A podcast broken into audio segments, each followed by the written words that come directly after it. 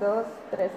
Buenos días, hoy nos encontramos con un estudiante de comunicación audiovisual de primer año y nos contará sus impresiones acerca de la clase de teoría de la comunicación y qué expectativas tiene sobre la actividad que está planeada hoy.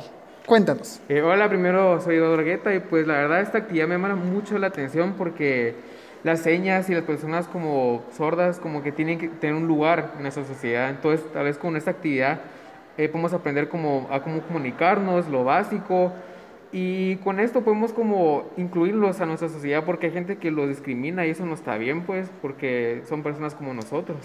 ¿Y le encuentras alguna relación con los contenidos vistos en la clase? Sí, porque es comunicación, trata de comunicarse con una persona u otra.